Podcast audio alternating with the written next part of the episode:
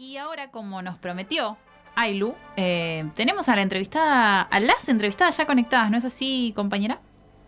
Tenemos el agrado ya de eh, tener a las dos entrevistadas que les anunciábamos al inicio del programa, ya en nuestro estudio virtual.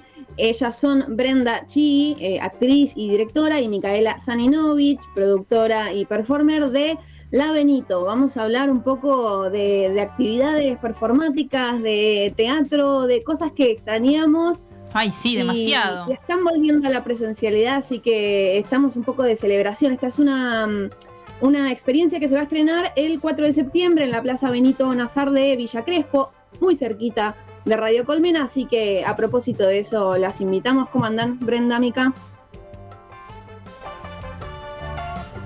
Ahí están. Hola. Hola, hola. Buenas, buenas. Muchas gracias por invitarnos. En principio queríamos consultarles, eh, primero de qué hablamos, eh, cómo nace la, propuesta. Sé que hay como detrás de, esta idea algo de que tiene que ver con la necesidad de, encontrarse, la necesidad de, volver a, ver gente y, transitar un espacio público. Así que me gustaría que comencemos por ahí quizás. Dale, sí, obvio. Eh, en realidad de ahí, de ahí nace la idea de, de, La Benito. La es una obra que nace cuando no podíamos juntarnos, cuando no podíamos hacer teatro en ningún lugar y el único lugar al que podíamos ir a hacer prácticas eh, era la plaza. Así fue como nació La Benito, que que por supuesto está, está hecha sobre la Plaza Benito Nazar, que queda ahí en Villa Crespo. Y el recorrido es con un audioguía que nosotros hicimos con textos que fuimos escribiendo mientras íbamos recorriendo esa plaza. Así que, bueno, eso es un poquito de lo que se trata la Benito, ¿no? Sobre volver a mirarnos a la cara, volver a vernos los ojos mientras estábamos ahí en la plaza y observarnos entre todos. Me gusta que en, en la presentación que hacen de la se habla de una dramaturgia colectiva y está bueno esto que mencionás que el, la, experiencia incluye una, una audioguía. Supongo que esto tiene que ver también con encontrar nuevas formas de, eh, digamos, hacer cosas al aire libre o pensar en la interactividad. ¿Cómo, cómo desarrollaron estas estrategias? Cualquiera que se anime, la que quiera, la productora o la directora. Estás creo que muteada, ¿no? Ah, sí, estás muteada, no se te escucha nada. No se, o no se la oye por lo menos. Sí, no, te escuchamos, Mika. Bueno. No, no te escuchamos nada. Capaz que vuelva a intentar conectarse y mientras tanto, Bren, nos podés contar. Sí, Sí, bueno, eh, el, el, audioguía es, es también parte, es parte fundamental para, para, poder hacer la obra, dado que les performers, que estamos dentro, digamos, haciendo el recorrido, eh, vamos a dar el, el, comienzo a la obra con la gente mirándonos y vamos a enviar un audio a todas esas personas que hagan la reserva y compren su entrada para que eh, en algún momento determinado, eh, uno de los directores, que es Pablo Raciati, él va a dar eh, play y todos a la vez, público y performers, vamos a darle play al audioguía y ahí es donde va a arrancar. En el audioguía no solamente va a haber música que fue compuesta para este recorrido, que es música original, sino que además van a haber textos que escribieron los performers, eh, textos que escribimos los, los directores, eh, mientras estábamos ahí, mientras estábamos habitando la plaza. Eh, algunos textos, bueno, nada, no, quiero adelantar mucho, pero algunos son súper poéticos y otros son más futuristas y otros son más ficcionales. hay un poquito de todo, porque bueno, en ese momento no, no, podíamos hacer teatro, o sea, la realidad es que no podíamos ir al teatro y la necesidad y el deseo era gigante. Entonces, eso fue lo que nos llevó a escribir los textos que escribimos también. Bien, ahí está, Mica, Mica, ahora sí. Ahora sí. Eh, sí, sí, a mí me parece eh, sumamente importante pensar en, los medios de producción con los que contamos eh, cuando desarrollamos también un proceso artístico.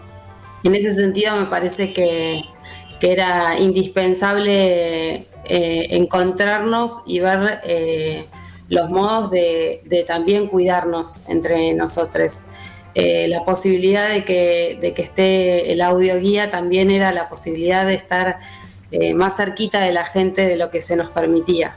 Esa como a nivel estratégico me pareció súper importante, ¿no? Como poder estar eh, más cerquita, ¿no? En el oído de, quienes van a ver y quienes van a ser parte de la experiencia. Y, bueno, el audio guía en este caso funcionaba a la perfección para poder acercarnos eh, y también cuidarnos entre nosotras.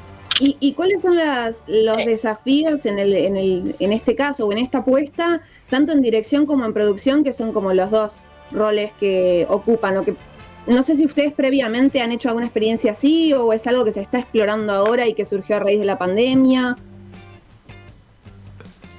Eh, fue algo realmente puntual, surgió a, raíz de la pandemia, al menos eh, este tipo de, de performance al aire libre todos éramos como bastante, estábamos explorándolo al comienzo y ahí nos encontramos con varias imposibilidades.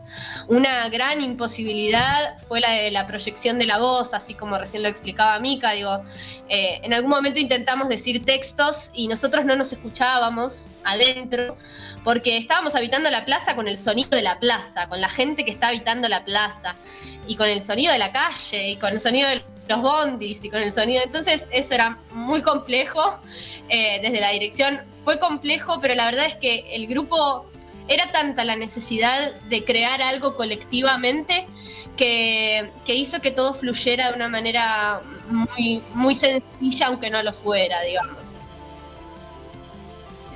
También entiendo o imagino que acá hay un factor eh, que puede sorprender en cada función, que es estar en medio de una plaza. Digo, ya no está todo contenido como puede estar en un teatro y con eh, a puertas cerradas y demás, sino que también puede haber factores externos que supongo que incluso puedan influir ahí como en el desarrollo de la obra. ¿Eso cómo lo manejan? Eh, sí, sí eh, a mí me parece que lo bello de, cualquier eh, contexto en donde te sumerjas en la teatralidad tiene algo del azar y del riesgo. Eh, eso me parece que es como la matié de, las artes escénicas. Las artes vivas tienen esa, esa posibilidad constante de que suceda algo que no estaba previsto. Eh, en ese caso, digo, yo asumo mi lugar de que eh, me parece sumamente interesante cuando, cuando sucede eso. Em, eh, para mí lo que tiene la, particularidad es que existe una especie de tensión entre este espacio público que es rehabitado y lo que sucede específicamente, constantemente en esa plaza, que es una plaza cotidiana por eh, bueno, los transeúntes, ¿no? Como hay algo ahí que, aparece entre este hecho estético y artístico y quienes habitan eh, la plaza cotidianamente, que, es un juego interesante incluso para, para tomarlo como nosotros de este lado, ¿no? Digo, em, los, niños están en la plaza jugando constantemente, hay gente eh, festejando cumpleaños, o sea, todas esas cosas sucedían también en los ensayos y, nada, a mí me parece sumamente divertido y, nada, y creo que, es parte también de, volver a habitar los espacios. Hay, hasta como un factor de improvisación, porque me imagino que hasta quizás a alguien se les acercó a decir, ¿y esto qué? ¿Por qué están vestidos de colores? Sí, sí, sí. Muchas, sí, muchísimas veces. Muchas veces se nos ha acercado gente. Nosotros eh, hemos además intervenido un poco, tratamos que no, tratamos de avisarle también a la gente que está haciendo ciertas actividades como tomando clase de judo en el medio de la plaza, digo, que nosotros vamos a estar pasando entre nosotros haciendo la performance. Eh, y de hecho, hay algo que para mí es, es, fundamental también, que es que nosotros vamos a insistir en hacer una obra, pero realmente la obra se da por fuera, o sea, la obra es que estemos todos ahí intentando hacerla, con público y todo, porque eh, la obra está sucediendo en la plaza mientras está sucediendo todo lo que sucede en la plaza. Entonces ese es el gran hecho escénico, por decirlo de alguna manera. Totalmente. Chicas, bueno, eh, un anuncio que tenemos que hacer es que eh, vamos a estar sorteando una entrada, quizás Euge nos pueda contar mejor, eh, porque esto va a ser a través de el Instagram de Radio Colmena para el estreno, que va a ser ahora el, 4 de septiembre, el sábado 4 de septiembre, ¿no? Así es, 4 de septiembre a las 19 horas. Exactamente. Eh, voy a pedir permiso en este sentido porque es el productor que, como que está metiendo mano. Eh, sí, efectivamente, desde la cuenta de Radio Colmena vamos a eh, vamos a, sortear una de las entradas y hay ciertas condiciones que creo que ya salió, si no, no, no vi mal, ya salió el sorteo y lo vamos a anunciar en el próximo programa ganador, ganador o ganadores para, para, que se pueda llevar esa entrega y, e ir acompañado. Así que les dejamos esa pequeña sorpresa. Eh, y les agradecemos también, ¿no? Obviamente por, por esa entrada y, que alguien tenga la suerte de poder irlos eh, a ver. Sí, totalmente. Así que bueno, eh, atenti a las redes de Radio Colmena para poder ir a ver el estreno. Chicas, para ir cerrando, quiero preguntarles, porque también ustedes son realizadoras, digamos, docentes y investigadoras y realizadoras de la escena independiente.